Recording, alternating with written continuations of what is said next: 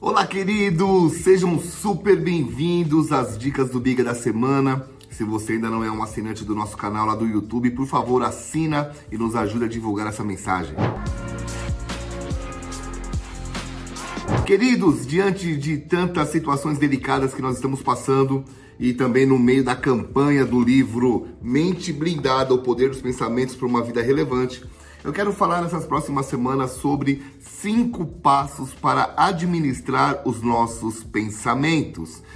Queridos, se nós queremos ter uma vida mais leve, nós precisamos aprender a administrar aquilo que entra aqui. Agora a pergunta é: como é que eu administro os meus pensamentos? Sabendo e entendendo que a maneira que quem você é na realidade, quem você é, determina a maneira de ver tudo.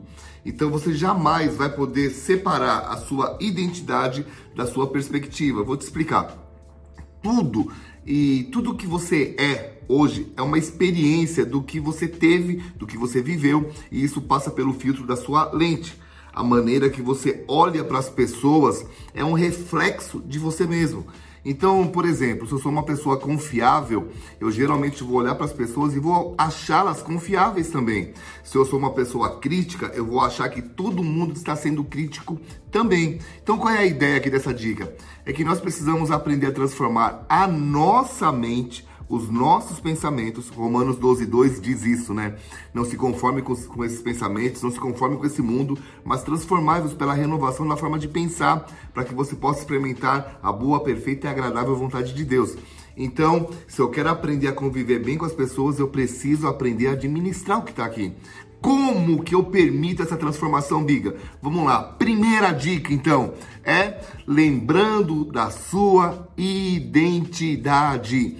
Meu irmão, se você quer preservar os seus pensamentos, você não pode querer agradar a todo mundo. Você precisa aprender o poder da sua originalidade. Então eu já escrevi sobre isso. Escrevi um livro chamado Identidade. Não há competição para quem é original.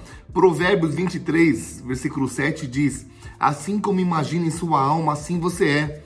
Então, a autenticidade, a originalidade vai te levar à maturidade. Meu querido irmão, quando você entende quem você é, quando você descobre os talentos e os dons que ele colocou dentro de você, e você não quer agradar as pessoas, mas você quer agradar aquele que colocou o dom dentro de você, isso te leva a crescer, isso te leva a amadurecer, e com esse amadurecimento, você cria uma blindagem nos seus pensamentos.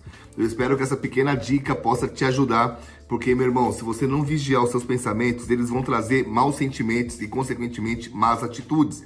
E aí você vai sair matando todo mundo como o Rambo. Não faça isso, ok? Pai, nos ajude a proteger os nossos pensamentos e proteger a nossa identidade em nome de Jesus. Deus te abençoe e nos vemos semana que vem. Valeu!